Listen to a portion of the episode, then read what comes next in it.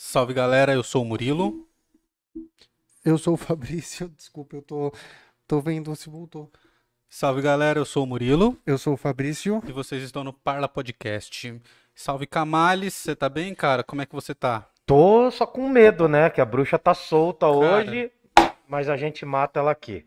Coincidentemente, toda vez que a gente brinca com essas coisas aqui de Halloween, de bruxa, dá ruim, cara. Da outra É. vez foi exatamente a mesma coisa. É. E nunca dá ruim, né? Sempre funciona direitinho as coisas aqui.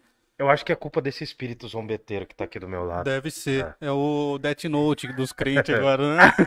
Mano, e os caras acreditam, né, velho? Puta, mano, eu vi. Mano, Eu vi isso semana passada, mano. Os caras acreditam num mangá, né, velho? E eu não entendi se o pastor tava reclamando porque o livro não funciona ou se é porque funciona, tá ligado? o cara tem probleminha, a galera tem probleminha, essa galera tem probleminha. Aí tá bom, né? Do que nós vamos falar hoje, Camales? Muitas coisas. Hoje é o resumão da Idade Média. Eu Hum. espero que vocês estejam preparados aí para falar muito de Deus, para falar muito de Bíblia, para falar muito de filosofia e bora lá. Mas, mas, mas, só que agradecer ao amigo meu. Agora eu vou ficar feio de verdade, né?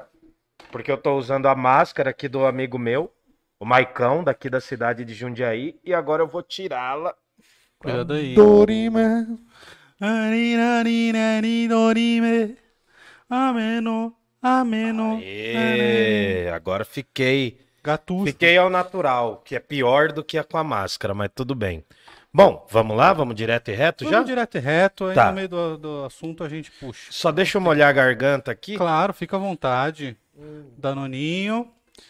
Sempre bom um Danone para aquecer, né? E para esfriar também. Na sexta-feira Isso. vem redondamente redondo. Bom, e aí o que acontece, mano? Hoje a gente vai fazer um resumo de toda a Idade Média pra gente poder continuar, né? Então é um resumão, é aquela, aquele momento aí que você estiver desesperado, três dias antes de ir prestar o Enem, você vem aqui e se resolve, né? Tem, Ou não. tem mais de um resumão aqui, então você pode assistir os resumões. Só. É, então, tem o, re- é, tem o resumo do, do mundo antigo, agora tem o resumo da Idade Média.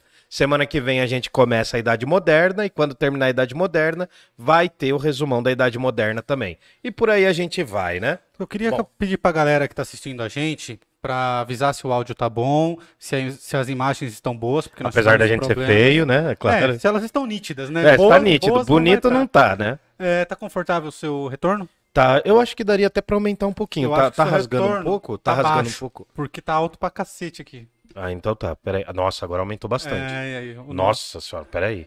Aí, Oi. Oi. deixa eu oi. ver, som, som. Um, dois, três, Aí. testando. Acho que tá bom, acho que tá não, bom. pode baixar um pouquinho, cara. Nossa. Porque senão, quando eu começar a gritar aqui, eu vou ficar surdo também. Então, mas Ah, aí mas é bom que você controla. Ah, entendi, Você entendi. entendeu? Entendi. Então vambora, vambora. É faca na caveira albina. Vamos lá. E aí, Camales, como vamos começar o nosso resumo? Cara, nosso resumo vai tentar cobrir aí um período de mais ou menos 1.200 anos. 1200 anos. É, varia. A gente falar de Idade Média é um bagulho, senhor. é um bagulho difícil, entendeu? Aham. É, vareia, vareia. Você toma umas vareiadas? Nunca tomei. Nunca, que Nunca. pena. Você já? Nunca levou um vareio no futebol? Nunca. Debaixo das pernas? Nunca. Ah, então você nunca jogou, né? Exatamente. É que ele era bola? Ele era bola? O que que ele era? Nem pra essa função, certo? Bom, então. Então a gente vai tentar cobrir aí entre 1000 e 1200 anos. Lembrando que quando a gente fala de Idade Média, a galera da Idade Média não falava que estava na Idade Média, tá bom? Então, só pra gente entender o panorama, rapidamente falando, é o período de ascensão, de subida do cristianismo. Cristianismo é uma religião monoteísta que surge ali no, no espaço do que hoje a gente chama de Oriente Médio, né? Ali na região onde hoje é a Palestina, Israel, tal, né? Toda aquela toda aquela região que é pouco tranquila, né? Pouco tranquila, é muito confuso até hoje. Então o cristianismo é uma, é uma visão de mundo monoteísta, herdeira direto do judaísmo. Então ali já se encerrou essas crenças em muitos deuses.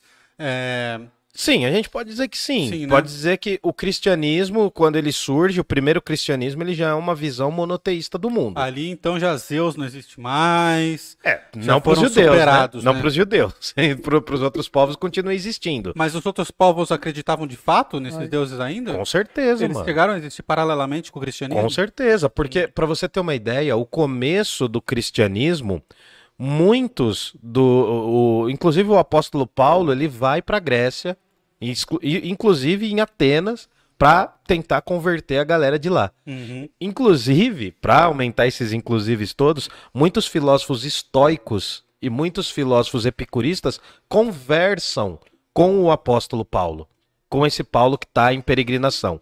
Então, assim, por um determinado momento, o cristianismo foi apenas uma outra visão que apareceu ali. Mas existiam várias, várias religiosidades, várias crenças, várias doutrinas filosóficas, todas ali meio que num caldeirão. Ali naquele espaço do Mediterrâneo, entre Grécia e aquela região também que a gente chama hoje de Israel, tá bom? Israel. Sim. Bom, e aí a gente tem que entender também que tem uma importância fundamental, apesar da gente não estar falando só né, de filosofia, a gente está falando de história, não dá para falar muito, mas a gente tem que lembrar que temos dois impérios. Quais? Progressivamente a gente vai ter o Império Romano do Ocidente, cujo lugar mais importante a gente chama de Roma, e o Império Romano do Oriente, que vai se tornar o Império Bizantino, cujo lugar mais importante é Constantinopla. Tá bom? Foi fundado por Constantino, que foi um imperador e tal.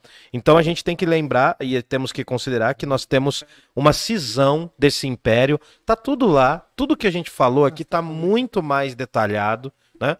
Na história do início do cristianismo e nesse processo todo do surgimento dessa fé que vai ser importantíssimo para a filosofia também, tá bom? Beleza. Então, Império Romano do Oriente é o Império Bizantino, vai se tornar Império Bizantino. Império Romano do Ocidente é o império que a gente chama de Império Romano, tá? Esse Império Romano, ele cai em 473. É ali que se começa a Idade Média pra gente, tá bom? Os historiadores falam que cai naquele período ali, e eu não sei se é 43 ou 46, eu sempre me confundo. Mas a Idade Média se inicia com a queda do Império Romano do Ocidente. E ela termina com a queda do Império Romano do Oriente, em 1453. Tá bom? Tá bom. Além disso, a gente vai ver que uma moça nova vai surgir na festa, que é a tal da teologia, o estudo sobre Deus. Então isso vai progredir. Alguns filósofos falam: eu não sou filósofo, eu sou teólogo. Eu não sou teólogo, eu sou o pai da igreja. Então vai ter uma divisão muito louca no começo do cristianismo. Né? Eu estou falando do cristianismo teórico, não do cristianismo como religião. Engraçado porque o cristianismo ele surge como uma crença simples, como muitas outras surgiram, e com o passar dos séculos, ele vai acabar se juntando a essa ideia de Império Romano e vai se tornar mais importante. E a gente tem que entender que agora nós estamos num monoteísmo, na crença em um Deus só, e estamos também nessa noção de que Deus é o centro do universo. Então é teocentrismo. Tudo bem? Tudo bem. Isso é o cristianismo. Daí entrando nos filósofos propriamente dito, a gente tem uma turma aqui, ó. Nós temos Agostinho de Hipona, nós temos Boécio, daí a gente vai falar bem rapidamente dos universais, que a gente já falou, é uma revisão, e depois a gente tem o Tomás de Aquino e o Guilherme de Ockham, da Navaia, né? E de brinde a gente falou também de Dante Alighieri. Putz, que eu Essa mais legal. viagem, essa Essa viagem foi foi longa, mano. Essa viagem foi longa. Ficou bom, hein, mano? É. O nosso áudio nesse episódio não ficou bom, só o do Camales. Hum. Tanto o meu quanto o do Fabrício Pardon. ficou bem baixo. Hum. É, Mas, cara, eu adorei ouvir esse episódio. Foi um dos melhores que a gente já fez, cara. Na Bom. boa. Eu ainda sou muito fã do, do- da República do Platão. É. Pra mim é o melhor. Eu até refaria. eh, Eu, nossa, eu faria novamente. Eu ia falar refazeria. Refazeria eu, é bom. é, eu- refaria, refazeria, refaria. Não, tô zoando. É, não, mas é, é o meu favorito, assim, eu tenho alguns episódios que eu gosto muito do Filobrizando. Mas é o meu favorito porque ali eu consegui falar tudo que eu queria mesmo. Foi Uhum. longo pra caramba também, né? Bom, vamos lá então? Podemos continuar? Sim, podemos. Tá, só pra você brincar aí, ó, é bem básico, é bem técnico, mas assim, imagina um triângulo e aí a Idade Média começa no século V da era cristã, né? Século V. Esse triângulo sobe você vai para o século X da era cristã e a Idade Média termina no século XV. Eu fiz isso também no episódio falando do início da Idade Média. 5, 10, 15. 5 a 10 é a alta Idade Média. 10 a 15 é a baixa Idade Média. Beleza? Fechou? Para quem tiver dúvida, dá uma olhada nos outros programas ali. Bom, a gente está vendo as origens do pensamento cristão e esse pensamento é muito próximo do judaísmo. Né? Ele tem as suas bases no judaísmo. A maior diferença entre cristãos e judeus naquele momento vai ser que os cristãos consideram né, que Jesus é o escolhido, é o tipo o Neo do Matrix, Hum. é o cara que chegou para resolver, é o filho de Deus, faz parte da Trindade. Então essas duas religiões começam a se descolar com o passar dos séculos, tá bom? Só pra gente entender. A grande diferença do cristianismo e o surgimento da Igreja Católica tá aqui, ó, no Novo Testamento. Bíblia. Os Bem judeus. essa. É, isso aqui é uma versão da Companhia das Letras, que se quiser pode patrocinar a gente, estamos aqui pra isso, né? Só entrar em contato com a Move 8 Só lá. entrar em contato, dá um toque na Move 8, fala por aqui, né, que a gente vai, a gente faz essa concessão pra vocês. Essa é uma versão da Bíblia, recém, de- recém traduzida, e aqui a gente tem o Novo Testamento, os quatro evangelhos. Então, qual é a grande diferença do cristianismo para o judaísmo? O cristianismo tem o Novo Testamento, ou o que os cristãos chamam de Novo Testamento. Tá bom? Fechado então? Então a grande Fechou. diferença é essa aqui, ó. Nós temos um livro que vai narrar a vida de Jesus especificamente. Né? Ele tem um episódio só dele aqui. Na verdade, ele tem quatro grandes episódios dele, que são os evangelhos. Depois nós vamos ter os Atos dos Apóstolos e por aí vai.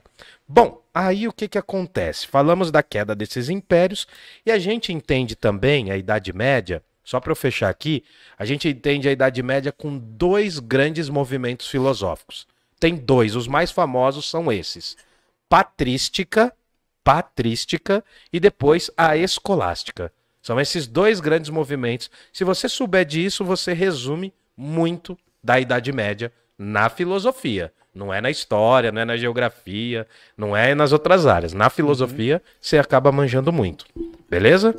Alguma dúvida? Alguma dúvida? Críticas, Não. sugestões? Bora lá então? Podemos continuar. Bom, então o que está acontecendo aqui? A gente vai começar a Idade Média com um cara que nem na Idade Média rolou.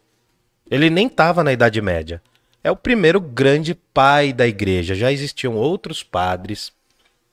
A gente fala padre porque não só eles eram teólogos, eles eram pessoas importantes para a igreja, mas também eles fortaleceram a doutrina do cristianismo. O primeiro desses caras é Agostinho, não o Carrara, é o Agostinho de Hipona Uma pena. que a galera da igreja chama de Santo Agostinho. Nós aqui podemos chamar ora de Santo Agostinho, ora de Agostinho de Hipona, tudo bem? Só para a gente entender aqui. Bom, esse cara é importante porque ele tá ali no finalzinho do século IV e começo do século V. A igreja está surgindo, né? A igreja como instituição, com aquela figura do Papa, tal, aquela coisa toda. A igreja está surgindo como uma instituição poderosíssima que detém o conhecimento, né? Inclusive o primeiro Papa, ele aparece, acho que é o Leão 12, uma coisa assim.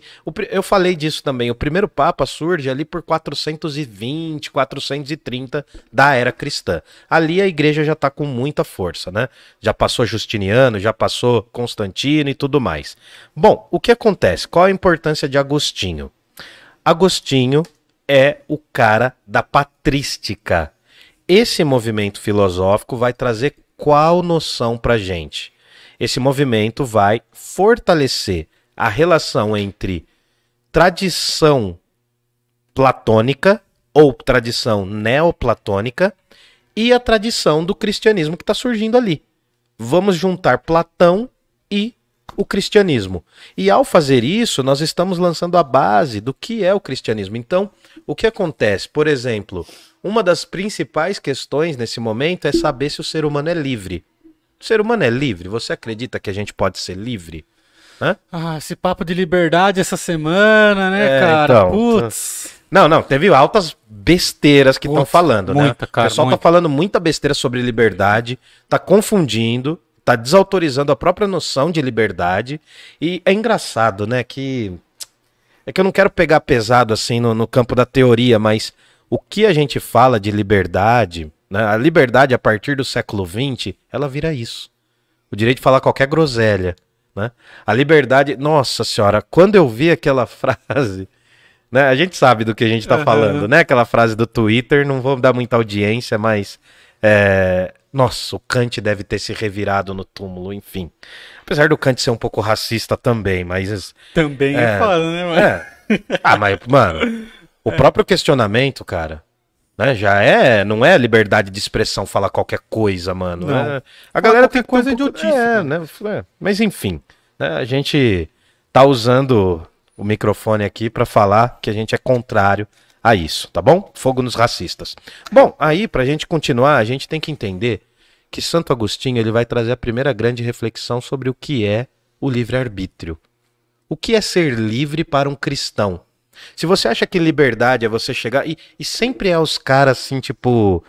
Molequinho de condomínio, né? Que quer falar que é livre, né? É sempre os caras que já têm o poder na mão. tá- Então, mas o que acontece? É sempre, é normalmente o cara que ele tá preso em algum lugar, né? É. Dentro do condomínio. Não, mas vezes, preso com a grana na mão, né? Preso não é no- preso, não é. Preso no sentido de de condomínio. privilégio, É, é, de, o de é. separado. sempre o privilegiado que quer recorrer mais liberdade. Então, só para você entender, a liberdade na mentalidade cristã, na cabeça daquela Idade Média, a liberdade não é você fazer o que você quer.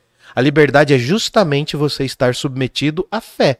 Ah, mas eu não concordo com isso. É, então vai lá na Idade Média, mata todos os caras e resolve. Porque a visão da Idade Média é uma visão que coloca a Bíblia como livro revelado, mano. Então, é, lembra que a gente até entrou numas brigas aqui? Ah, não, mas Deus falando isso, Deus falando aquilo. Mas peraí. Você tem que entender o princípio do argumento. Não adianta você discordar com o final do livro se você não entendeu a primeira frase. A primeira frase é o quê? O cristianismo considera, não quer dizer que eu concorde, nem que eu discorde, eu estou apresentando uma ideia. O cristianismo, principalmente o cristianismo católico nesse momento, considera que liberdade, o livre-arbítrio é você estar submetido à vontade de Deus. Deus te dá liberdade para ir pelo caminho dele ou não. Né? Há o caminho do bem, ou, como Agostinho diz, o caminho da ausência do bem. Porque o mal, Não existe. o mal não existe por si. O mal é carência, o mal é falta, o mal é obscuridade. O que existe por si é o bem. Então, o caminho do bem, o caminho do bem. Tum, tum, tum. Vai cair a live? Vai. O caminho. Ah, que droga. Eu, eu gosto tanto de cantar, mano. Se eu cantar uma música minha, cai também, será? Acho que cai, né? Se ela for sua e ninguém vai ter cantado nem registrado. Ah, enfim, né? Enfim, eu vou cantar Não, então no final. Você registrou essa música? Não, eu não registrei Então não ainda. cai. Não tem registro. Eu tô Então. sendo irônico, mano. No- é. Se- Se tá registrado e alguém canta, não é dele. É, Entendeu? entendeu? Não, sim, mas eu tô só falando porque por mais que é dele, que ele cantar aqui, dá ruim também. Você tá Sim. bem gordinho. Tô bem. Não parece. Bom, é, o que que acontece? Então, Santo Agostinho de Hipona, ou Agostinho de Hipona, ele vai trazer algumas visões. Ele vai falar da graça e da iluminação interior. Cada ser humano carrega a centelha de Deus. É como se uma pequena chama estivesse em você e essa pequena chama é a alma. Essa chama pode se direcionar ao caminho do bem, que é o aumento da, da- do brilho e da alma, né? É- é- tem a ver diretamente com o fogo. Deus representa o fogo ali, a coisa divina. Ou você pode ir para a ausência do bem, viver na vida do pecado, na vida da tortura, na vida da loucura, tá bom? Agostinho também Mas dá. essa, essa vida também tem uns bem, né? É, né? É. Que nem o Nil falou, né? É. De- Livrai-nos dos. Como que é? Não deixeis cair em tentação. Não deixei cair em tentação, mas dependendo da tentação, Pode encher isso. deixei cair em tentação. Cara, o Nil, o Nil foi demais, cara. Muito Também bom. foi um puto Ah, episódio ele também. fez isso? Aqui. Não, ele não, Não, ele, ele fez, fez no, no dele. no dele, mas ele tava aqui, putz, meu. Foi um dia depois, né? Foi um dia Acho depois. foi um dia depois, foi muito engraçado. Eu mandei uma frasezinha lá pra ele, Ai, ele gostou, cara. acho que ele vai usar. Bom, então aí o que que acontece, turma? Pra gente fechar, qual é a grande contribuição do Santo Agostinho para a filosofia? Falar da questão do livre-arbítrio, lançar as bases para essa, pra essa visão, trazer uma noção de céu como paraíso, até então não tinha. Lembra que lá no Platão tem aquela divisão entre mundo sensível e mundo suprassensível? Sim. Que a gente cansou de falar?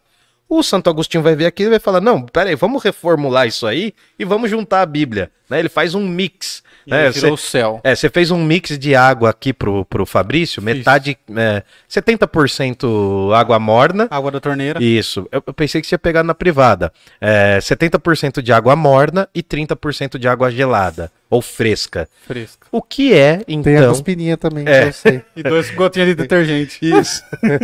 pra limpar o intestino, né? Então, mano, mas ah, o que acontece é que a contribuição de Agostinho é essa. Ele vai fundir a noção de filosofia, né? Ele vai fundir, ele vai trazer ali, vai fazer a fusão do, Gotan, do Gohan e do Trenks. Ele vai juntar Qual que é o nome da fusão? Gotrenks. Gotenks. Ah, meu filho. Ah, Eu também tenho cultura inútil. Aqui eu, eu curti essas paradas. Tinha que ver ele falando o nome de Pokémon, mano. Vou te mandar o vídeo depois. Você curte Pokémon? Calma Não, eu não sei, eu sei três nomes só. Fala os três que você conhece. Pikachu, É.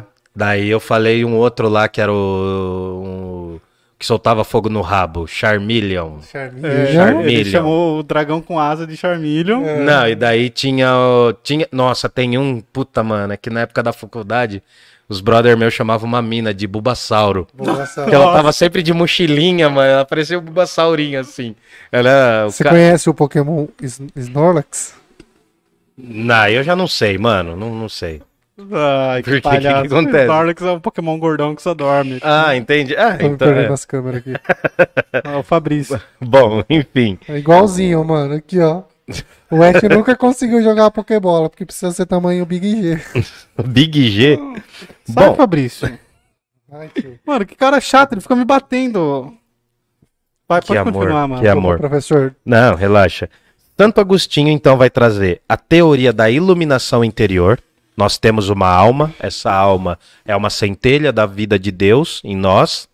Ele vai trazer a teoria também do livre-arbítrio, que é extremamente importante, e ele vai nos dar as bases para a gente falar de cristianismo. Se você é cristão, se você é cristã, você tem que conhecer Santo Agostinho, pelo menos ler alguma coisa. Eu sou meio chato nisso, cara. Eu acho que a pessoa tem que conhecer a parada, entendeu? Se a pessoa tá falando sobre, se a pessoa tem uma fé, porque aí entra naquela coisa, né? Muita gente tem a fé porque é mais confortável. Eu vou acreditar nisso porque não questiona a minha vida, eu não vou questionar nada. Mas assim, agora eu tô tendo que reler a Bíblia, né? Tô nesse processo. E, cara, como é importante ler a Bíblia. Eu indico aí, né, pros cristãos aí que não gostam de ler a Bíblia, dá uma lida na Bíblia. Dá uma lida. Os pastores vão pirar. É, entendeu? Se todo mundo começar a ler a Bíblia, ai, ai, ai, ai, ai.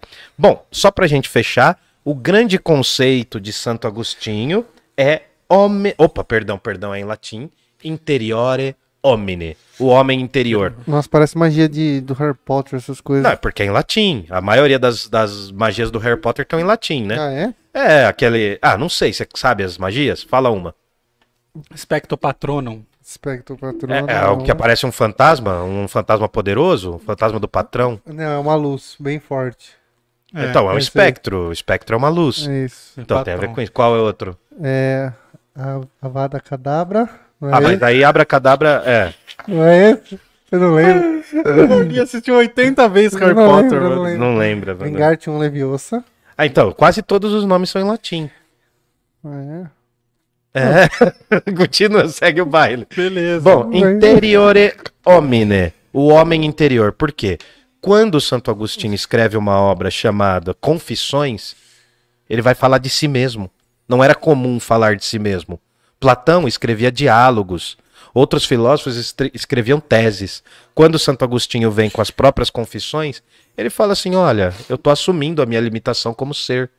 Ele fala da fraqueza dele, fala que viveu no pecadinho, era mulherengo, curtia a vida, curtia umas baladas. Se tivesse Tinder na época, com Nossa, certeza seria ele um arraso. Seria um arraso. Ele fala que foi muito triste quando ele foi pra, pra, pra fé, porque as mulheres fica, e entristeceriam sem ele. Nossa, Ele fala, realmente. prepotente. O ego Então, dele é gigante. Ele e o Dante da. Não, Dante é. Não, ele o. O Dante também, o Dante também. Ah, esqueci o nome, o Nietzsche. Bom, o, o cristianismo ganha muito com Santo Agostinho. Ganha em interpretação, profundidade teórica, a própria noção de alma, que até então era antiga, dos gregos, né, que passa lá pelo Pitágoras, depois por Platão, ganha muito com a figura de Santo Agostinho. Leia Santo Agostinho, cara, leia Santo Agostinho. Confissões é uma obra magnífica. É longa pra caramba, mas é magnífica. Tudo bem? Tudo ótimo. Aí eu esqueci de falar. A fé das escrituras é a fé revelada. Né? Ah, tem Ah, esse lance, é. né, cara? De, de a verdade já tá aí, Então, já. mas- Não, não tem mais o que se discutir. Mas é um lance meio assim, tá ligado? Porque, tipo, não é só você crer. Muita gente fala, não, a Idade Média foi a idade das trevas, tal, todo mundo era burro.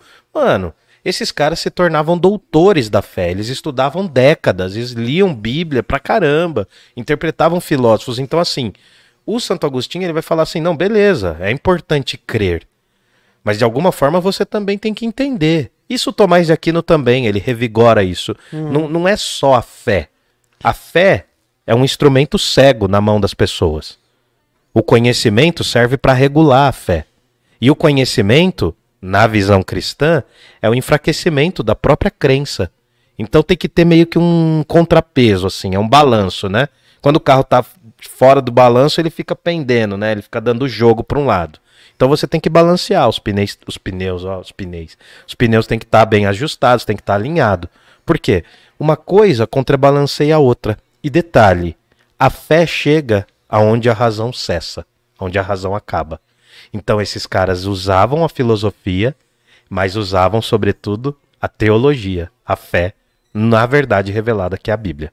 Tudo bem? Tudo bem. Bora lá então? Bora lá. Bom, Ô, Camalho, diga, você falou diga. de, sobre a importância de ler e tal. Eu acho que é legal a gente falar de um, de um livro que tá de graça, De né? graça, de graça. lá no Kingdom Unlimited. Unlimited. aham. E, pô, cara, esse livro aqui, ó. O Camales tem um ali, eu tenho outro aqui. Tem aqui, ó. Livro da Daphne Zabo, Isso. né? Nós estamos aqui com jogadas de verão. A gente indica pra vocês porque é de uma escritora independente. Se vocês tiverem interesse, entre em contato. É Daphne com PH. Tá vídeo. underline Zabo. E aí ela vai enviar, né? Você vai comprar o livro físico. Agora, se você tem interesse em comprar o livro em e-book, tá por 12 reais lá na Amazon. Cara, 12 manguinho. esse livro vale muito mais do que 12 Menos reais, que uma cara. recarga de celular, mano. É, Menos que uma recarga de celular. E se você faz parte, né, do Kindle Unlimited, eu não sei inglês, mas Tá tô bonito. treinando. Unlimited, é mais ou menos assim que se pronuncia, né, Rafael? Unlimited! Enfim, é, se você faz parte, aí se você assina o Kindle Unlimited, este livro está de grátis.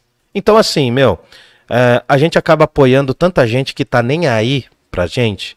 Né? A gente acaba fortalecendo, curtindo, seguindo tantas pessoas que não estão nem aí pra você? Gente da gringa, tal. Quando é pra financiar alguém que tá perto, uma escritora daqui, né, entre São Paulo e Jundiaí, alguém que tá próximo, a gente tem que fortalecer. Eu acredito muito em escritores e escritoras independentes. Aliás, eu sou um. Então, eu financio a arte independente também. Beleza? Isso, cara, todos temos que fazer. Vai pra cima. Jogadas de verão, hein? Tem Mas, cara- cenas bacanas, tem cenas bacanas. Tem, você tá É. lendo? Tô, tô dando uma piada, tem umas paradinhas meio eróticas. Eu tô chegando. eu Ah, tô que chegando. legal. Não, eu adoro literatura erótica. Vamos ver se dá tempo da gente falar disso ao longo do curso aqui. Ah, Bom, não arruma um tempo. Você ia falar alguma coisa? Não, só ia pedir pra galera fortalecer mesmo. Tá. Se inscreva, É, lá, curta o nosso canal. Até porque é um vai livro lá. muito bom, tá de graça no, no, pra quem paga um limited e é 12 reais pra o e-book, cara. Pô. Pô, isso é- vale muito mais do que isso. E você não tem noção que, assim, talvez 12 reais não represente tanto pra você, mas pra autora que tá nesse corre de divulgar a obra, representa muito. Vai lá e acredite. E a gente precisa ler mais, né? Ler pra ter cultura, ler pra se entreter, ler pra se divertir. O ser humano tá precisando ler mais, que dirá o brasileiro. Bom, É isso. bora lá então? Não, vamos falar também do- da pizzaria Giuseppe aqui. Fala, bebê, Quem, nossa. pedir- quem ligar lá e pedir, agora tem 10% de desconto. Os telefones estão na descrição do vídeo aqui. Sim. E segue eles lá no Instagram também. É, e temos a EC Pinturas. A EC Pinturas, que a gente tá, tá com a gente aqui desde o começo. Segue lá no Instagram, arroba e.c.pinturas. Arroba e.c.pinturas. Dá um salve Certo. lá. Se falar que veio aqui no Parla, o orçamento é gratuito. Demorou? E lembrar todo mundo que o Parla Podcast é um oferecimento da Move 8 produtora. Se você quer apoiar a arte, se você tem uma empresa, se você tem uma empresa, se você quer que sua marca seja exposta aqui ou nos Aqui, ó. nossos ó. podcasts cormãos, Aqui, ó. entre em contato com a move8.com.br. É arroba move8 produtora. Arroba move8 produtora no Sim. Instagram. Demorou? Tá tudo na descrição do vídeo. Bora? Fechado, fechado. Vamos continuar ali, né? Então, assim, a maior forma de você apoiar e mais imediata para você fortalecer o Parla Podcast É curtindo, compartilhando, escrevendo, falando, questionando, mandando para amigo, primo, tia, parente, vó, tio, cunhado, sobrinho, Agora- sogra, inimigo. Manda para inimigo, manda no grupo da família.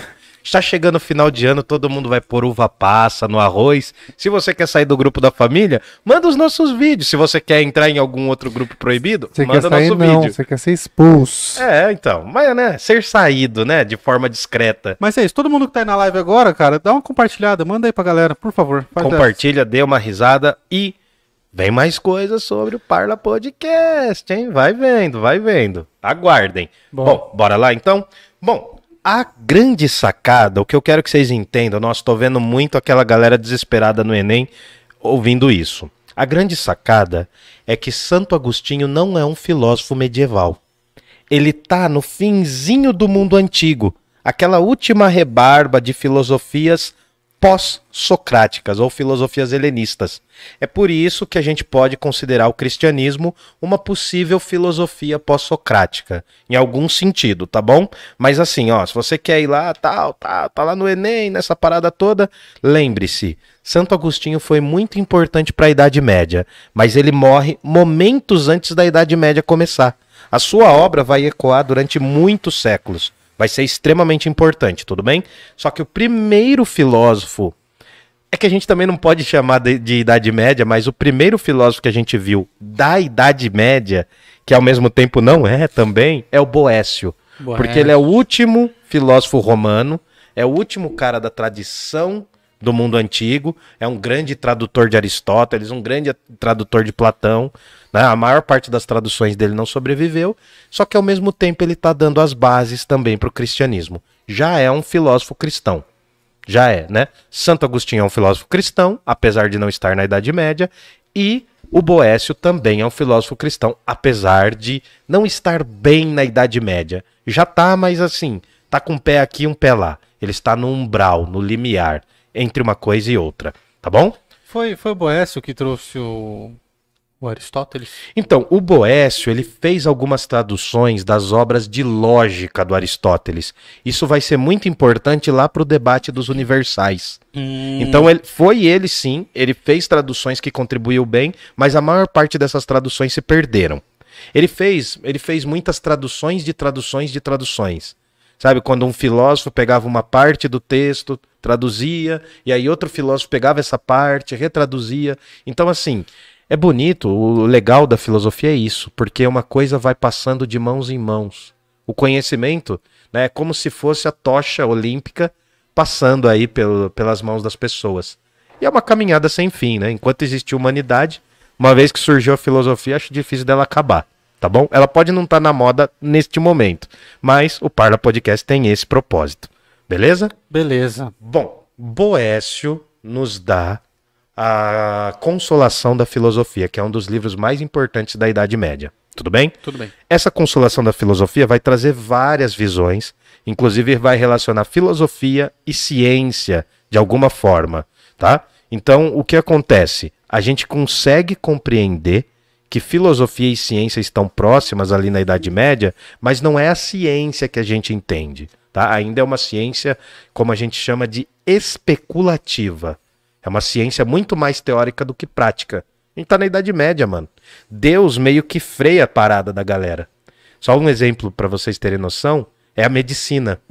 Era condenado abrir corpos. Não era comum Putz. abrir corpos para examinar. Isso só vai começar a ser possível no começo da era moderna, que vai vir logo depois do que a gente está falando aqui, tá bom? Outra coisa importante é que Boécio dá muito, muito valor à lógica, tá? A filosofia lógica. Então, o que, que a gente tem que entender? Boécio ele está trazendo uns conceitos novos e ele vai identificar muito a questão da salvação e a boa conduta. Isso é uma coisa que está presente em quase todos os pensadores da Idade Média. A filosofia é uma forma prática de conduzir a vida, porque ela se completa com a teologia. Então eu preciso de fé e razão a todo momento. Tudo bem? Outra coisa que o Boécio traz pra gente, que é bacaninha, a gente falou bastante também, era de como a galera estudava na Idade Média. O Boécio ele vai meio que fazer um, uma espécie de cartilha, uma espécie de apostila de como estudar na Idade Média. Ele vai fazer uma divisão dos cursos e ele vai ser extremamente importante para duas coisas que vão surgir na Idade Média: Ok. Trivium e Quadrivium. Ah, a gente falou bastante Falamos, disso. falamos. Falou. O, o São Tomás de Aquino também traz muito disso. As universidades vão surgir né, na, na Alta Idade Média. Só que antes de eu terminar o Boécio, é importante a gente entender que surge uma outra religião monoteísta é no meio da Idade Média, que é o Islã. Infelizmente, eu não tenho conteúdo suficiente para falar sobre isso. Quero trazer no momento que a gente for falar de religiões aqui. Né, a gente vai pegar um processo aí quando a gente terminar esse processo da filosofia, a gente quer trazer algumas discussões sobre religião. E aí eu quero trazer algumas pessoas do Islã. Ah, o islamismo vai ser extremamente importante também para a história da Europa. Inclusive, algumas partes da Europa vão ser ocupadas pelo islamismo, como Portugal e Espanha.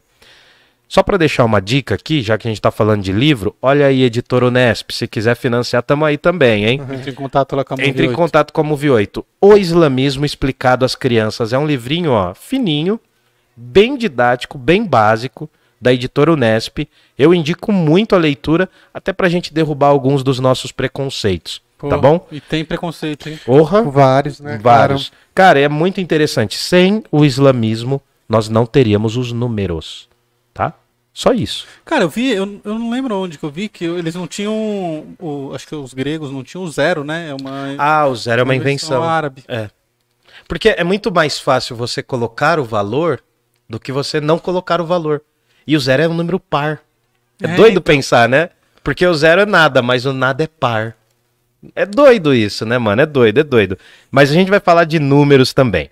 Bom, pra gente fechar o Boécio, a gente tem que lembrar do trivium e quadrivium. Professor, o que, que é isso? O que, que é trivium e quadrivium? Era como a galera estudava. Tinha o trivium, que era dialética, a forma de bem pensar e argumentar, gramática e retórica, né? Gramática é escrever, não, não, obrigado. Gramática é escrever bem, retórica é falar bem e dialética é pensar bem. Essa é a estrutura do trivium, três vias, três áreas do conhecimento.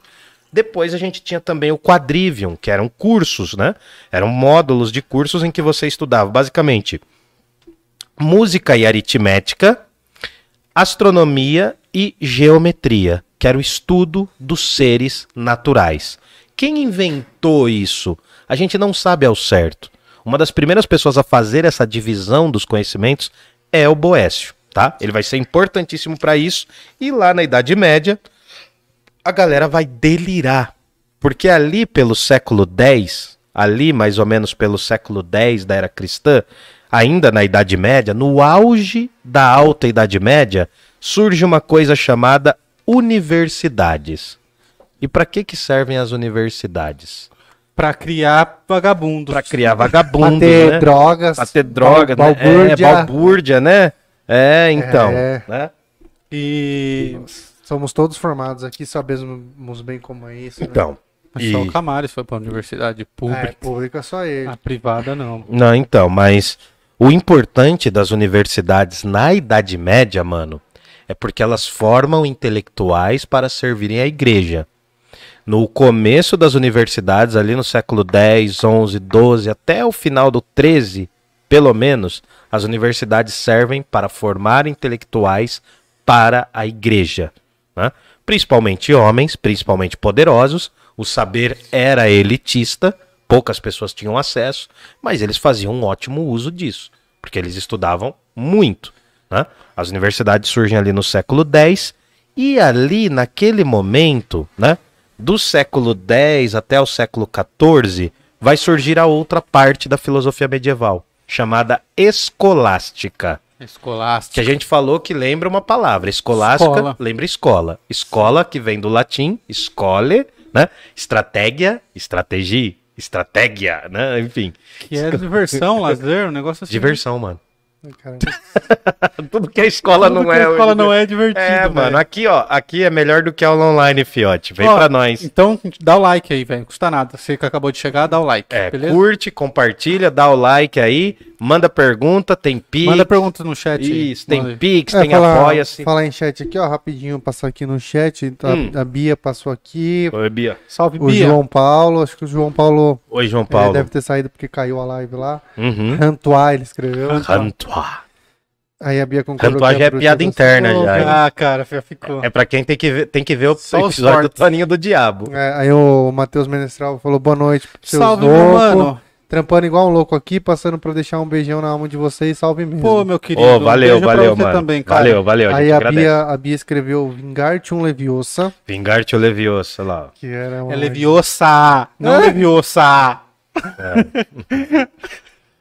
Porque Não tem parece. um... É porque Porque a tem uma Hermione, fala que- a Hermione faz isso. Mas Ah, ela fala duas vezes eu não entendi a diferença. Eu ia ser o Rony, certeza, mano. Ia fazer tudo errado, as Não, você ia ser aquele gordinho da Sonserina que fica comendo cupcake. Não Você ia ser o Draco, o Draco Malfoy. Ai, ai. Porque você é do mal. Se fuder. O tio Ri mandou boa noite, seus lindos. Salve, Boa tio. Ri, o dono Aí do Batuque. O Samuca mandou salve Parla, Filobrizano sempre representando. Salve, Samu. Salve, menino! E aí ele Saudade complementou aqui. Quem tornou a, a pens, pens, pin- Prim, prim, prim, prim. Península Península Ibérica. Ibérica civilizada foram os muçulmanos. Exatamente, a Península Ibérica é onde está Portugal e Espanha. E aqui, ó, Galego. É o irmão dele, né? Eu sei, né, mano? Mas é pra ele Tá dar um salve. representando a família dos Galiegos aí, ó. Põe aí, ó. Boca de Lobo também tem um episódio deles aqui, hein? É o irmão dele, mano. Os dois já vieram aqui, tá ligado? Eu sou amigo dos dois. É, não, Eu mas. não sei. Ah, não, eu sei, mas só pra lembrar, né? Refrescar a memória, né? Ei! Vambora. que mais? Tudo bem? Pode bora, ir? bora, bora, pode Bora ir. lá? Então tá, vamos lá. Quando surgem as universidades ali no século X, a galera já tem umas bibliotequinhas, Já tem. já tem umas bibliotecas poderosas, né? Tinha a biblioteca de Alexandria, lá da antiguidade, Putz, mas essa- ela foi queimada e Esse foi tal. pecado, né? Teve um Ele rolê abriu um doido. coco bambu no lugar? Né, né? Por aí, né, mano? Por aí, né, velho? Cara, eu não suporto, mano. Fechar livraria pra abrir restaurante, velho. Ai, meu Deus. Era só pra dar uma cutucadinha. Não, mas é bom, é bom você falar isso, cara. É. Cara, não, não tem nenhuma. Assim, quase. A gente tem alguns sebos em Jundiaí, mas a gente tem pouquíssimas livrarias fora do ambiente de shopping, né? Você já percebeu isso? Verdade. Tem pouquíssimas livrarias. Antes tinha mais. Há uns 15 anos atrás tinha bem Você mais. viu umas duas semanas a menina passando vergonha em livraria de shopping? Você Ah, vi aí? esse vídeo, eu vi. Uns, alunos, uns ex-alunos meus me Que marcaram. Ah, Falou mano, que só tem livro Ela entrou falando que só tinha livro de. de- Dominação Comunista. É, dominação comunista. Aí ela vai filmando, daí ela vai falando, aí ela falou assim: é, se você quer ler um cara de direita, daí ela sobe a escada e tal. Aí ela compara Marx Hum. com Olavo de Carvalho, mano. Não tem comparação. Não tem comparação, imagina. Não tem comparação, né? Um mudou o mundo, o outro tá na Virgínia. Só isso. Cara, se você quer ler pensador. Ó, eu vou falar porque logo, logo vai aparecer. Se você quer ler pensadores conservadores, pensadores de direita, de verdade. São pessoas geniais. São pessoas geniais, porque tem muitos, Muito, velho. muito. Se você pegar um conservador que nem era tão conservador, mas foi importantíssimo, Adam Smith. Mas a gente vai chegar lá. A gente vai chegar, ó. Você, menininho conservador, que é anarcocapitalista, é incel, que tá aí, ó, no seu quartinho, jogando videogame 26 horas por dia, né? Migtal. É. Você já viu esse bagulho de Migtal? Não sei o que, que é isso. Migtal é, É o... o militante digital? Não, é uns meninos que, que são, acho que em céu também. E, e aí eles, eles vivem longe de mulheres, assim, sabe? Não, não se relacionam com mulheres. É, então porque, vai pra direita mesmo, segundo vai pra eles, direita. vai pra segundo eles, as mulheres são pra, pra destruir o homem, pra roubar o que eles têm, Ah. pra. Sabe? Putz, mano, é uma viagem. Que bom, que bom. Benditas sejam as mulheres que roubam, né, um pouco da, da brutalidade dos homens. Eu descobri esse Passou um aí, avião mano. aqui, ó, inclusive. Tá pousando. É. Não, mas assim, cara, se você quer ler pensadores conservadores, a gente vai fazer um episódio de pensadores de verdade que contribuíram muito para a história do conservadorismo, da direita, das visões liberais. A gente vai falar isso com Você carinho. que, você que manja, se ela tivesse comparado Marx com qual pessoa? Tipo, Cara, porque- Marx, cara, é porque assim, muita gente, é, só para abrir um parênteses, muita gente vê o lado panfletário do Marx. Porque tem o livro Manifesto Comunista, do Karl Marx, que é um livro panfletário, é um livro de divulgação do comunismo. Não é um livro. Não se o- aprofunda em nada, é, né? porque o Marx era um economista. A formação dele, eu passei na universidade onde ele estava, ele era um Sim, sim. economista. Eu, eu fui pra, eu passei na frente lá. Enfim, ele é um cara com muito poder teórico. Se você comparar o Marx ao Adam Smith, Isso, ao isso Ricardo, ao Malthus, ao, ao, ao, ao Keynes, ao Keynes, que é um economista do século XX, cara, são caras de profundidade teórica absurda, absurda, caras que moldaram o mundo. Até agora tá na moda, saiu uma, eh, uma coleção da Folha de filósofos.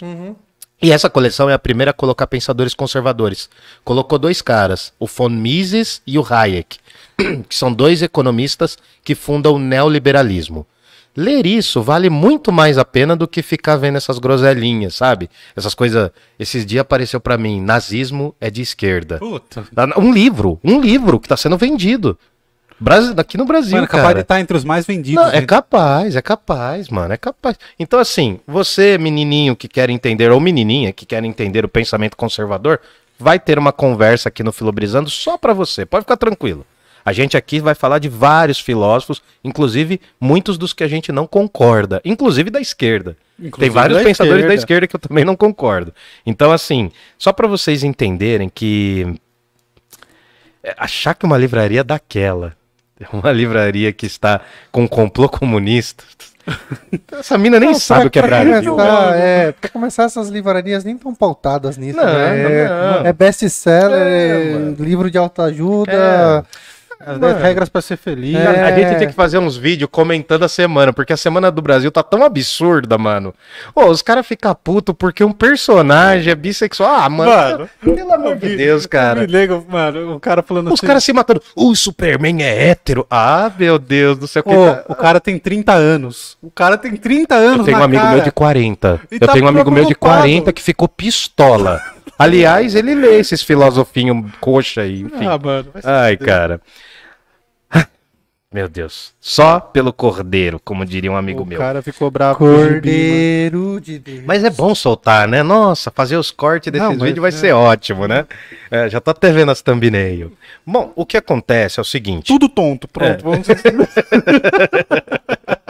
Não pegou você, tava no Camales, vai. Exato. Tudo tonto.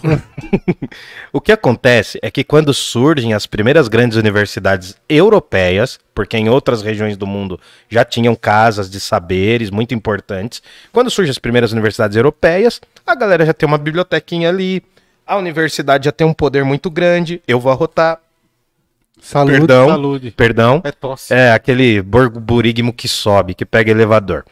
E aí o que acontece? Vai ter um debate fundamental chamado a questão dos universais. Putz, eu achei Hã? muito legal também. Essa questão dos universais nada mais é, resumindo muito, tem um episódio só sobre isso, nada mais é do que será, será que os nomes, as palavras que nós emitimos existem no mundo real? Será que o nome existe mesmo em algum lugar? Lembra que o Platão fala da teoria das ideias? Sim. Para o Platão, as ideias da gente, a ideia do livro, a ideia da espadinha, a ideia da caneta existe num outro mundo. Uhum. né? As ideias estão lá no plano das ideias e nós estamos aqui no plano sensível. Para o Aristóteles é um pouco diferente, porque as ideias, as formas das coisas estão nas próprias coisas. Né? As formas das coisas você vê nas próprias coisas. Aí o que, que acontece? Esse debate, lá no auge da Idade Média, é uma reinterpretação de todos esses pensadores. Sobretudo Platão, que Aristóteles era bem menos conhecido. Aliás, quase ninguém conhecia as obras do Aristóteles nesse período. E nesse debate a gente tem que discutir o quê? Olha, as palavras são as coisas, há uma identidade entre coisas, há uma identidade entre espécies e gêneros, que são formas gramaticais. Se essas coisas são reais, elas são materiais ou imateriais? Se elas são conceitos, elas estão na mente ou fora da mente? É um debate doido, mano. É um debate que dá treta. Só que aí a gente chega a três princípios fundamentais. Os três princípios fundamentais são realismo, essas palavras existem em um outro plano. Sim. Aí tem vários tipos de realistas, realistas radicais, realistas porque tem realidade, né? É mais ou menos assim, você me dá um copo aqui, me dá um copo. Putz. Então, tem aí, tem. Não, não, não vou zoar, não, pode ficar tranquilo. Ah, o copo.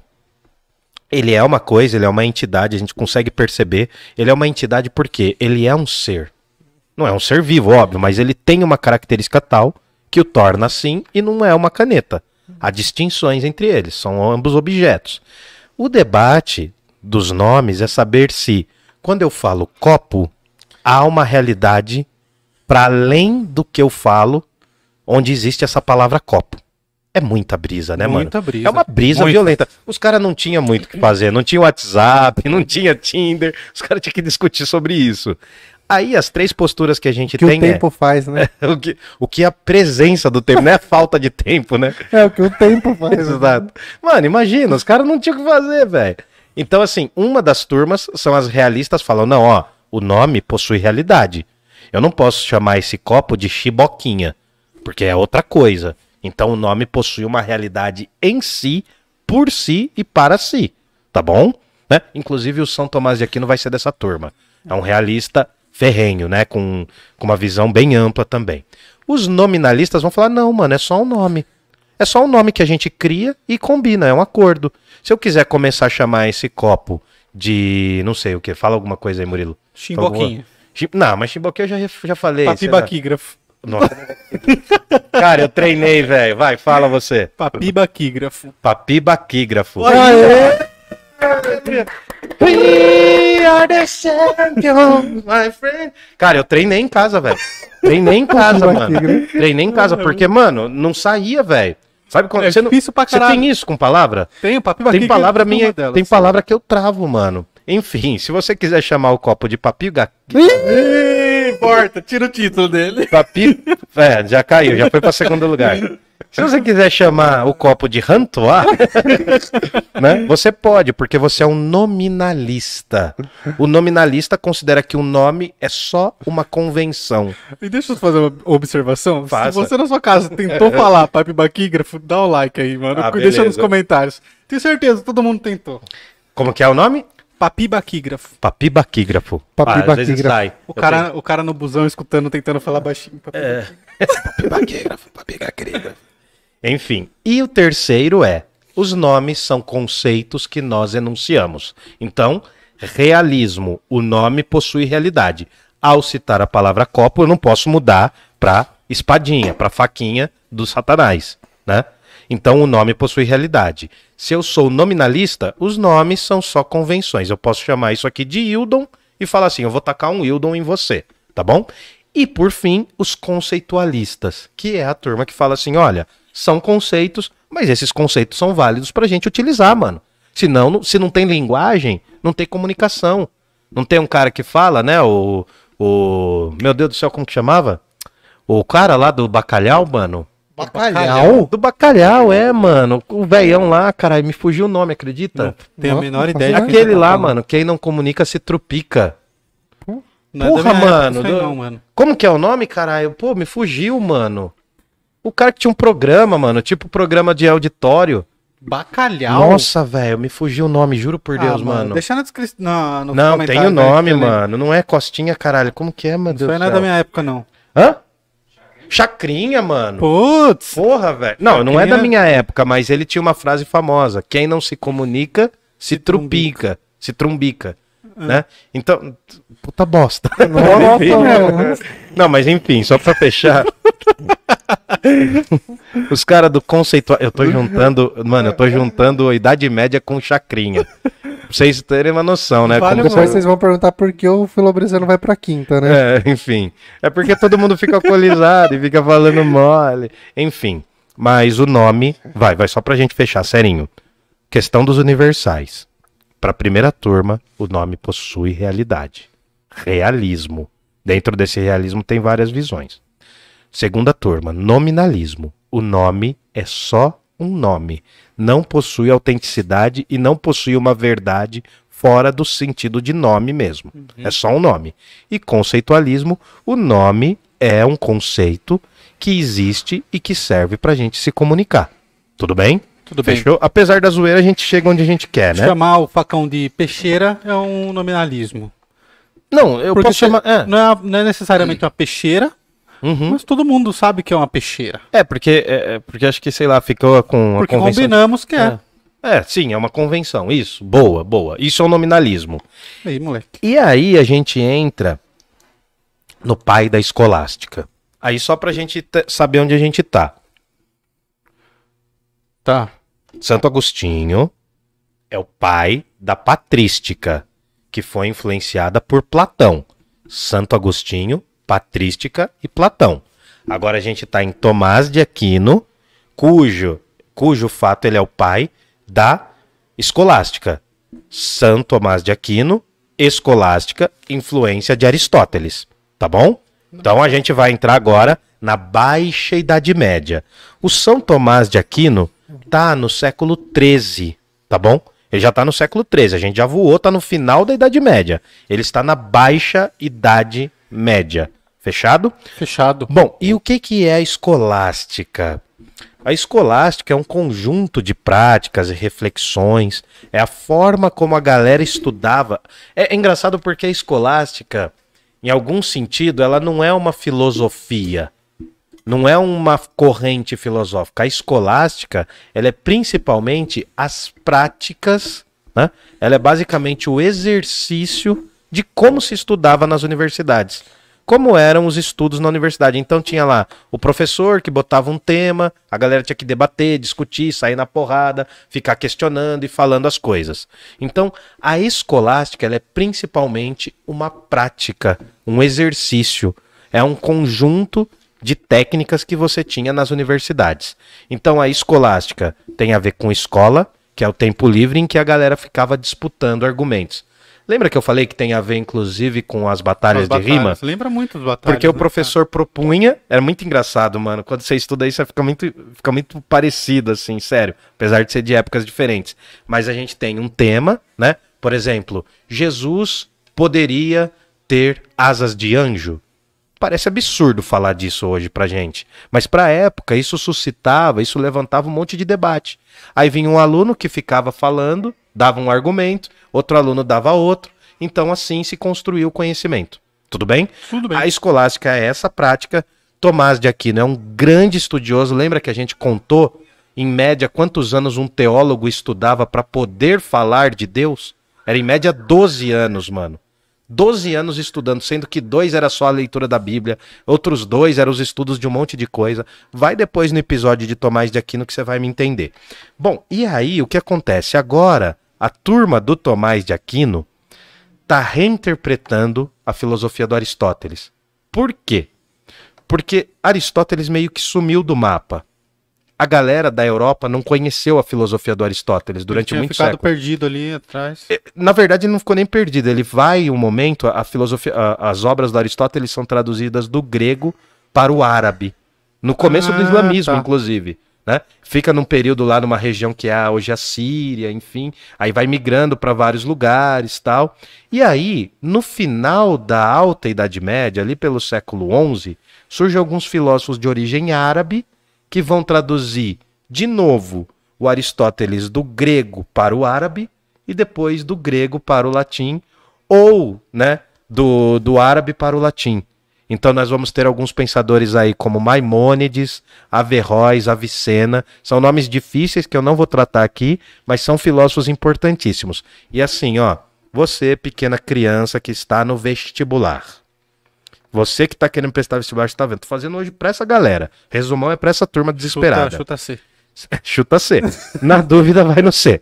Hoje tem quatro alternativas, cara. Quando fazia vestibular eram cinco. Cinco, né? Eram cinco, mano. E quando era NDA? Nenhuma das alternativas. Aí Dava é um puta foda. ódio, mano. Você fala, puta, mano, estudei pra caramba pra não ser nenhuma dessas. Mas enfim. O que acontece? A Idade Média, ela não é somente cristã. Ela teve influência da filosofia árabe e da filosofia judaica. Não esqueça isso. Os europeus só conheceram Aristóteles graças a pensadores árabes que traduziram Aristóteles. E quando Aristóteles cai na mãozinha inteligentinha, né, do São Tomás de Aquino, vira uma festa, velho. Porque ele vai pegar as obras do São, Tom... o São Tomás de Aquino, perdão, vai pegar as obras do Aristóteles e vai falar, mano, É, o que eu queria. é, é que nem aquele, aquele meme do Bender, né? Ah, entendi. Agora tudo. Como que é? Agora tudo vai Agora tudo faz sentido. Ah, né? Porque tudo vai fazer sentido. Ele vai ver no Aristóteles, que não é um pensador cristão, a ideia do primeiro motor. Primo mobile. Aquilo que moveu tudo e não foi movido por nada. Velho, na mentalidade do cristianismo, lá de trás, do Santo Agostinho, quem que era o cara que criou tudo e não foi criado por ninguém? Deus. Deus. O cara vai falar: caraca, moleque, tá aqui, ó, tá, tá suave. Eu vou pegar a filosofia do Aristóteles, vou juntar com a teologia, vou pegar umas ideias lá do meu amigo Santo Agostinho e vou juntar, vou fazer um mix muito louco. Um Megazord. Vai de- ser um Megazord. de Vai, é, não. É, tipo, qual que é a bebida mais complexa que, que você já fez, Fabrício? Você lembra? Puta. Fabrício Barman. Não, não faço bebida complexa não, mas eu tô entendendo o Não, conceito que você tá Você falando. tá entendendo que eu tô juntando várias influências e tô tornando essas influências novas coisas. Eu gosto de chamar de gambiarra argumentativa. Gambiarra argumentativa. só pra gente lembrar, só pra gente lembrar, o período da Baixa Idade Média, a partir do século 10 e 11, a gente acabou não falando tanto aqui, mas é o período das cruzadas, da guerra que os católicos vão fazer lá em Jerusalém pra tentar tirar os, os muçulmanos de lá. Os muçulmanos chegaram no mundo inteiro, velho. Os caras saíram de vários lugares e foram estendendo. Aí os cristãos vão fazer uma guerra lá, que é cruz com espada, cruzadas, Sim. só pra gente deixar didático. Vai ter a Inquisição, que é a perseguição da Igreja Católica contra as pessoas que questionavam a Igreja Católica. Olha o que tem, mano. Olha a treta que tem. Tem invasão bárbara pra caramba. Os vikings já tinham chegado. Os magiários, uma turma toda. Mas só pra resumir. Esse conteúdo aqui de baixa Idade Média se complementa muito com cruzadas, Inquisição, né? E também com as heresias, com a galera que questionava o poder da Igreja Católica. Onde essa galera ia ficar? Na fogueira, queimada. É, o pe- é, né? Queima. Queima ele, Jesus, queima ele. Por quê, mano? Na Idade Média, você questionar a fé Queima cristã, Jesus. tá ferrado, né, mano? Bom, Bom. tua, tua. E, Ah, pra- tá, tá, tá. e aí, o que Virava, Os virava caras tão ele assim paçocando. aqui, mano. Não cara. conhece esses caras? Não, quem que é? Mano, Havaianas de pau lá. do... Mundo Hum, canibal. O pastor... Os irmãos Piolog É, lá? é. Ah, tá. Nossa, eles. Tua, tua, tua, Jesus. Queima tudo, Jesus. Mas Nossa. vamos parar, vai cair a internet de novo, mano. A gente Tá, tá, pediu tá, desculpa, tá. o bagulho voltou. Não vamos, não vamos fazer cagada. É, não, não deixa. A, no- a nossa vida já tá boa já. Ah, o Rafa assustou. O que, que foi? O Rafa tinha que ter caído. Bom, o que acontece é que Tomás de Aquino, ele tem a Suma Teológica. Eu fui ver o preço pra comprar. É caro, né? Nossa. 1.245 reais, oito livros. Putz. Se alguém quiser dar de presente pro camaleão aí. Não, não, dá em Pix pro Parla, mano. Dá em Pix pro Parla. Não precisa, eu não vou ler a Suma O Teológica inteira, mano. vem antes da suma Não, teológica. não, eu não vou ler a Suma Teológica inteira. Mano, é um livro muito difícil, tem mais de 4 mil páginas no bagulho, cara. Não, eu tô falando assim, porque é um negócio brabo, mano. Bom, aí o que acontece? A Suma Teológica nos traz a reflexão das cinco vias para a prova da existência de Deus. Que é basicamente o quê? Deus é o primeiro motor, é o movimento que criou tudo e não foi criado por nada. Primeira prova. Segunda prova, Deus é a causa eficiente. Lá do Aristóteles, o São Tomás de Aquino fala, ó, Deus cria tudo e não foi criado por nada. Nós podemos criar algo, mas não, não somos os criadores de tudo. Quem criou tudo, né? Por que a gente existe? Porque nós somos a causa de alguma coisa. Mas ao mesmo tempo nós fomos causados. Se não tem nenhum ser que a gente conhece aqui, vivo, que criou tudo, deve ter um outro ser que tenha criado todas as coisas. A terceira prova fala do que é possível e necessário. Fabrício e Murilo são irmãos, eles existem, eles possuem realidade, mas se os papais e mamães deles, se o pai e a mãe deles não tivessem se trombado, eles não teriam existido. Então a existência de vocês hoje é necessária, mas um dia ela foi possível, porque poderia não ter acontecido. Aliás, a chance de não ter acontecido é enorme, É enorme. Então, É um milagre. a maior parte das pessoas é acidente de percurso, né? Putz. Eles nascem de bebedeiras, nascem de falta de preservativos, né? Aquele papo que você foi escolhido, seus pais te premeditaram, 90% é mentira, tá? Fake news. Fake news. Vocês acreditam nisso porque os pais de vocês falam, mas enfim. Então, o que é possível e o que é necessário é diferente. Deus é uma causa necessária. Sem ele, tudo que existe não existiria. Nós somos causas possíveis. A partir do momento que a gente existe, a gente se torna causa necessária. Mas é uma causa necessária com N minúsculo. Alguns, alguns não são, não. Não né? são muito necessários.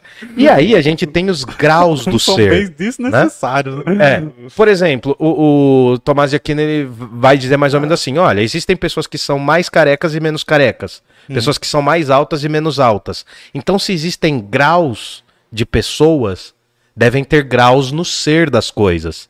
Então, uma coisa menos perfeita, sabe-se que é menos perfeita porque existe outra mais perfeita. Seria E assim vai subindo. a relação de homem e bicho, de animal? na visão da Idade Média, sim. Hoje a gente tem aquela ideia de que todos os animais são importantes. É muito diferente a visão. Sim. Mas na Idade Média, mano, os caras falavam, não, o ser humano reina sobre, a sobre as outras espécies. É essa a visão do Tomás de Aquino, inclusive. Então o que acontece? O vegetal é menos perfeito que o animal, né? O animal é menos perfeito que o ser humano, que também é um animal, né? Mas é mais perfeito do que os animais, os demais animais, tá bom? E aí vai subindo em grau de perfeição. É tipo uma escadinha até a perfeição máxima. E por a gente conseguir pensar algo mais perfeito que nós, dá indício de que Deus existe também. Mas aí é um outro argumento, tal, é uma outra pegada que a gente teria que ficar desenrolando muito tempo. Por fim, qual é a finalidade das coisas? Aristóteles se perguntava sobre isso, Tomás de Aquino vai trazer isso para a religião. A finalidade do ser é existir para comprovar a existência de um ser mais perfeito, que é Deus. A realidade de vocês dois é existir e a realidade de vocês dois acaba comprovando a existência dos pais de vocês. E a dos pais, dos avós, e por aí sempre vai nesse argumento, entendeu? Sim. E a finalidade de Deus é. Não, não a finalidade de Deus, mas a finalidade da existência humana na Terra provém de Deus, porque Deus proporciona que a gente exista, ele faz com que a gente exista e ele mantém a gente existindo. Então, ele- é, é, para Deus, né, o Deus de Tomás de Aquino é um ser que vê todos os tempos como se fosse um só tempo. Não tem divisão.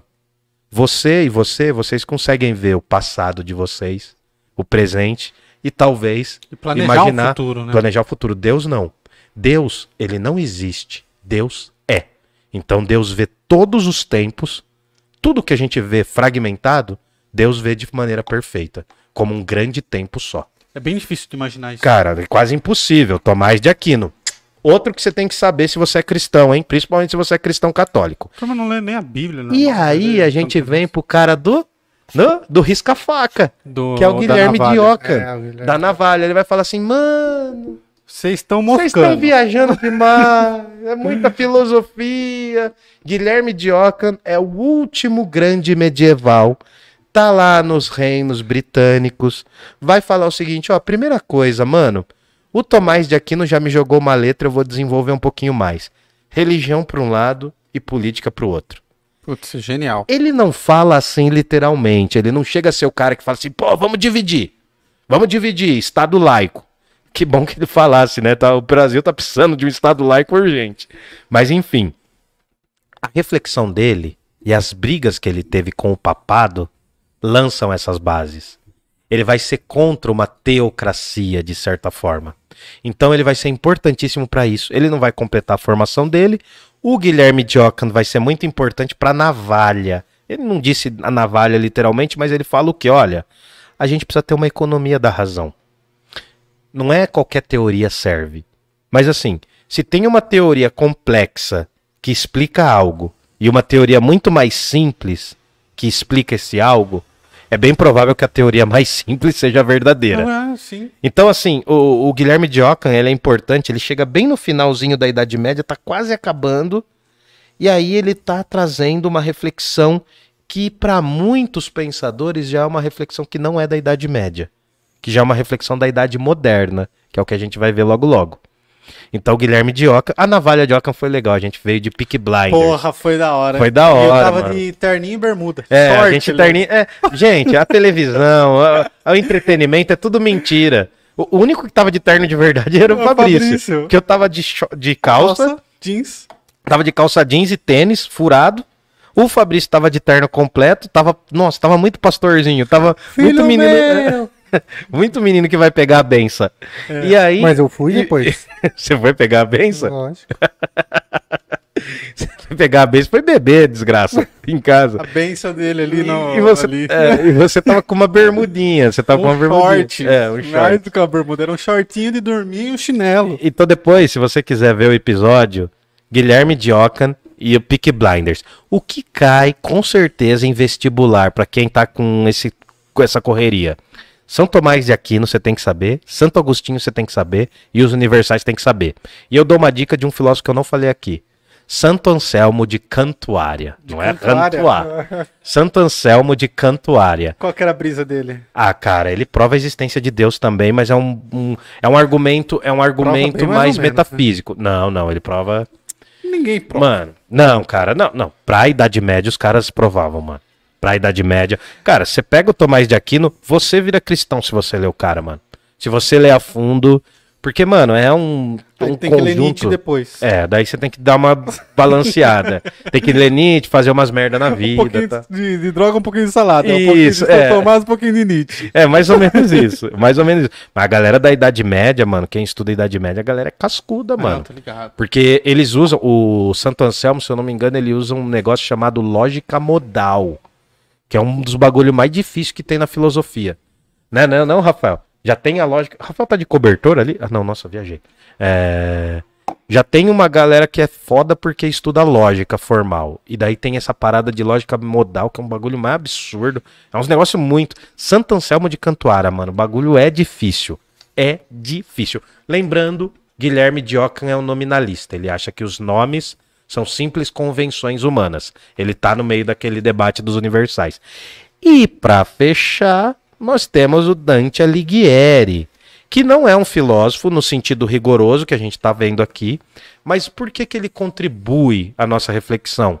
Porque ele vai criar a Divina Comédia, e a Divina Comédia ela sintetiza o pensamento medieval. Ela resume um pensamento de quase mil anos em muitas reflexões poéticas. E aí, a Divina Comédia aquele livro gigantesco, com inferno, purgatório e paraíso, mais conhecido como Brasil, Purgatório e Paraíso, né? A gente consegue ver também muitas questões do século, né, da época do Dante, o Dante está ali no final do, do, do 13 e começo do 14, a gente vê o quê? Geocentrismo. Já falei sobre, que é aquele bagulho da Terra ser o centro do universo, blá blá blá, isso vai cair por terra, né? Teocentrismo, Deus é o centro. Teologia, importantíssimo. Dante Alighieri era fissurado em Tomás de Aquino. Então a gente vê todas essas paradas acontecendo. E o que, que é mais importante? Dante Alighieri nos dá de presente a imagem do inferno. É meio doido falar isso, né? É. O inferno é gelado do Dante Alighieri, mas ele nos dá. É, é mais ou menos como assim: a Igreja Católica precisava de um argumento para botar medo na galera. Quando surge a Divina Comédia, fala: Caraca, encontrei, encontrei. Agora entendi. Agora entendi. oh, esse homem é um gênio. Por quê? Porque as visões que ele coloca de inferno e de pecado são poderosíssimas. São de amedrontar, cara. Sério mesmo. Eu acho um lindo, mano. Pra gente refrescar aqui e dar uma síntese, primeira coisa, Idade Média não é, eu espero que eu tenha provado. Idade Média não é a Idade das Trevas, tinha muita gente inteligente, muita gente filosofando. Se a gente for pegar hoje em dia, a galera tá mais nas trevas do que na Idade Média. Porque a gente tem ciência pra caramba, que pode nos ajudar, tem a ciência que atrapalha também, mas a gente tem uma reflexão refinadíssima hoje sobre conhecimento e a galera continua nas trevas, mano. Então, assim, essa coisa de Idade Média ser Idade das Sombras é uma bobagem, tá? É uma bobagem. Quando você se debruça na Idade Média, você aprende muita coisa legal. Teve muita coisa. Não era todo mundo com medo de pecado. Assim, né? A gente vê, ah, não, era proibido fazer tal coisa, mas não quer dizer que a galera fazia, não fazia. Tem essa também, entendeu? Então, assim, qual é a grande contribuição da Idade Média? Ah, o cristianismo, principalmente o católico, que eu tô falando aqui, que é da Idade Média, tem muitos erros, mano. Fez, cometeu um monte de atrocidades na humanidade. O cristianismo matou milhares de pessoas durante muitos séculos. O cristianismo errou em muitas coisas, tiveram pessoas assim execráveis, horríveis, mas a- sem o cristianismo, a gente não teria muitas das coisas que a gente tem hoje. Inclusive a noção de misericórdia, a noção de valores morais, que você pode não concordar, mas isso acaba contribuindo com a humanidade. Uhum. E graças, muito graças ao cristianismo, na Europa, no caso da Europa, que a cultura letrada continuou. Por conta desses pensadores e pensadoras, é um outro episódio que eu quero fazer um dia, só de filósofas através da história.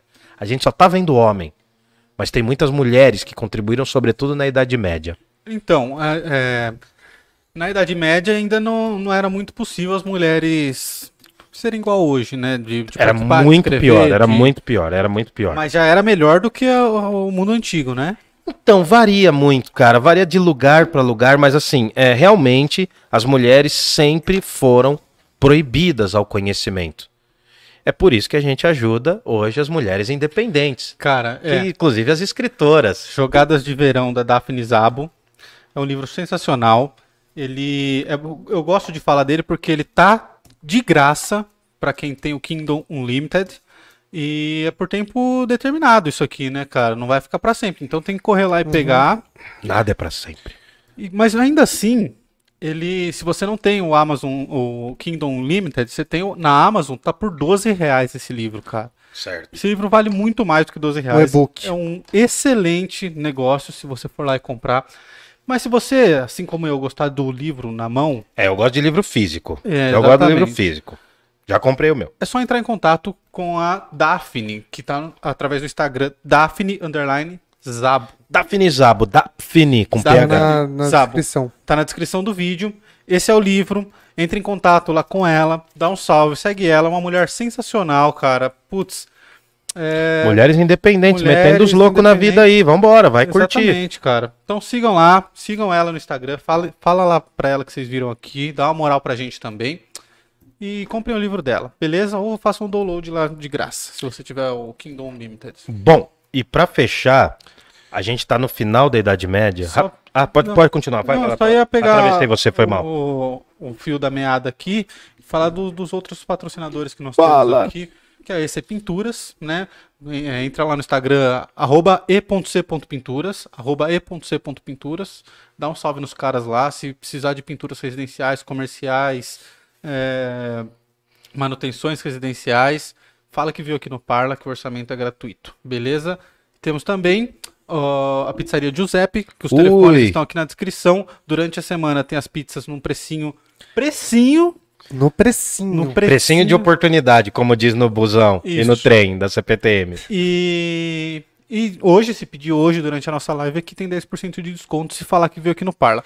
Vai ainda dar tempo. Ninguém quer cozinhar amanhã, né? Ninguém quer cozinhar Independente amanhã. do livro, independente do livro, independente do, do dia que você for ligar lá e pedir, fala que viu aqui no Parla. Demorou? Parla Podcast. Isso. Para todos os patrocinadores, manda mensagem lá no privado deles, fala que você viu aqui, que você vai comprar, que você tá conhecendo. Dá um salve. Demorou? Segue a gente também lá no Instagram, que é o arroba Parla Podcast, que a gente faz umas graças lá, passa uma vergonha. E- Todo dia. Todo, Todo dia. dia. todo dia. E não falha. Demorou? Segue a gente também lá. É, arroba Murilo Cássio. Arroba Fabrício Eusébio. Arroba Camaleão Albino. Olha aí, uma voz de trovão. Thunder. E lembrando que o Parla Podcast é um oferecimento da Move 8. Se você quer ter sua empresa divulgada aqui ou nos nossos podcasts cormãos aqui da casa, dá um salve lá no Instagram da Move 8, é Move 8 Produtora, arroba Move 8 Produtora, é, tá aqui na descrição do vídeo. Demorou? Beleza. É isso. Fechou? Bom, só pra encerrar, encerrar, a gente tá no final da Idade Média agora.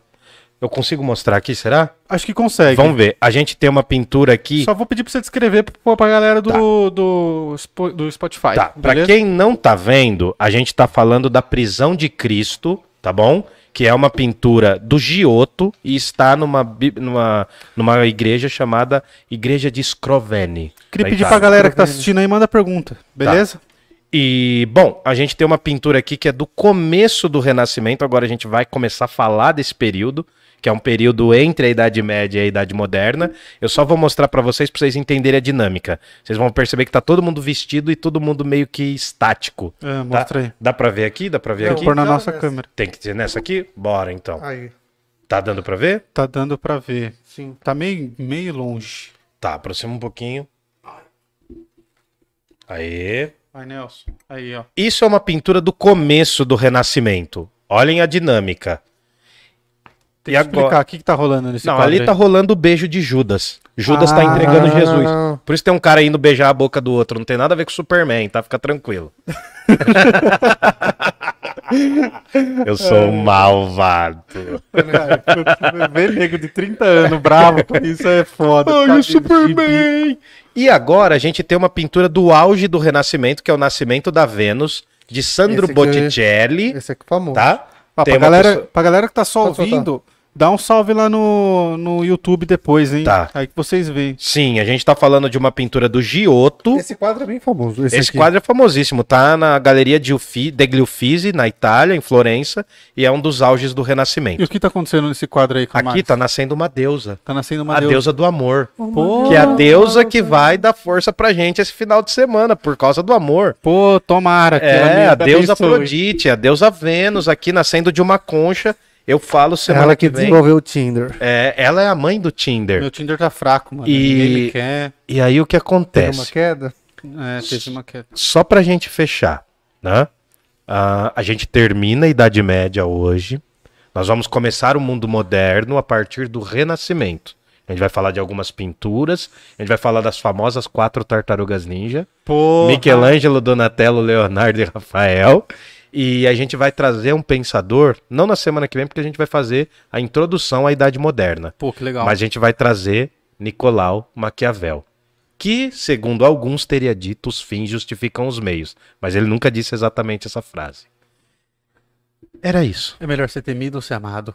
Ah, para o Nicolau Maquiavel ser temido. E pra você? Pra mim, ser amado. Ser amado? Amado por todos e por toda. por todos É um homem e por muito- toda. O camaleão tem um. Tem que estar QI precavido, velho. Tem que estar precavido. Tá lá em casa me esperando, Ele rapaz. tem um QI avançado. Não, quem é avançado não, é medo de apanhar mesmo. É medo de levar chumbada.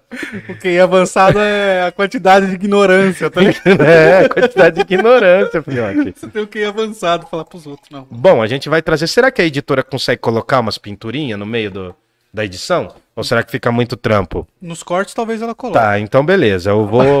Ó, tá feito o pedido aqui pra Ma Mafezoli fazer. Sim. Agora, se ela, vai fazer. fazer, É. não sei. Aí vai dar vontade dela lá. Não, eu vou, eu vou dar uma divina comédia em quadrinho pra ela. É, mano, Real. ela me mandou mensagem, falou que queria seu contato. Eu vou, não, eu vou, eu vou. Passa o contato lá porque eu, Eu já vou passei passar. já, acho que não mandou É, mensagem. não, a gente falou por WhatsApp, mas daí eu vou ficar. Falou, falou por Instagram, mas eu quero falar por WhatsApp com ela. É, Eu passei seu contato pra ela, que ela queria perguntar de um livro.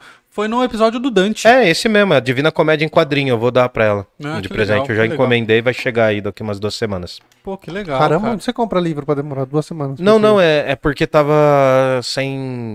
Tava sem estoque. É, que vende muito rápido. É uma Divina Comédia em quadrinho. Acabou a impressora. Que da hora, É. mano. Uma, Bom, uma mina muito firmeza. Fechou?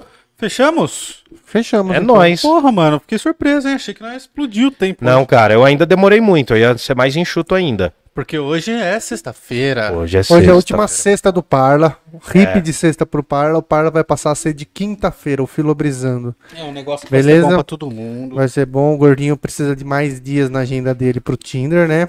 Porque as meninas fazem isso comigo, ó. Me, me tratam como um palhaço.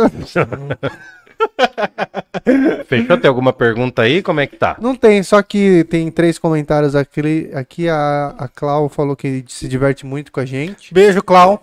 E aí ela falou também que era o Chacrinha, tá? Chacrinha, mano. Acredita? Eu tô- Eu esqueço uns nomes às vezes do nada assim, mano. Fico mal. Mandar um salve pra rapaziada do Boca de Lobo. Aqui, ó. Aê. E aí, Yuri, E nós da, não combinamos, hein? Yuri da Paz mandou.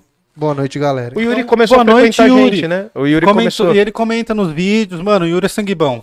Sangue Cara, bom. E ele comenta nos vídeos depois que os vídeos já foram colocados. O que Isso é legal. fortalece a gente, cara. Isso fortalece muito. Depois, quando você não estiver fazendo nada, estiver na hora do almoço, antes de ver o craque Neto, vai lá e comenta, fala que a gente é feio, Dá não o tem like, problema. dá Dá o o like. like, pode reclamar, pode elogiar, porque depois que o vídeo tá publicado, também a gente.